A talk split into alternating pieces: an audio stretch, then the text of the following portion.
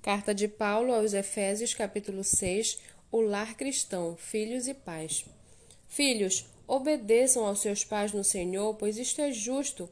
Honre seu pai e a sua mãe, que é o primeiro mandamento com promessa, para que tudo corra bem com você e você tenha uma vida longa sobre a terra.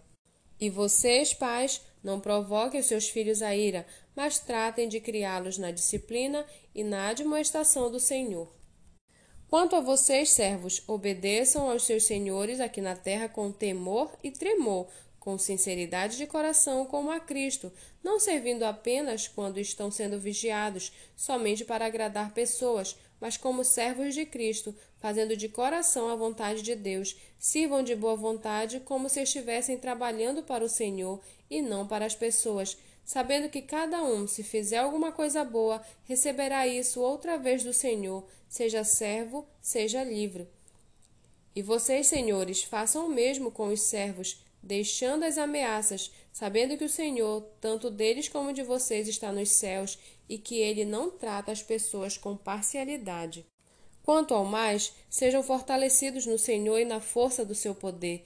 Vistam-se com toda a armadura de Deus para poderem ficar firmes contra as ciladas do diabo, porque a nossa luta não é contra o sangue e a carne, mas contra os principados e as potestades, contra os dominadores deste mundo tenebroso, contra as forças espirituais do mal nas regiões celestiais. Por isso, Peguem toda a armadura de Deus para que vocês possam resistir no dia mau e, depois de terem vencido tudo, permanecer inabaláveis.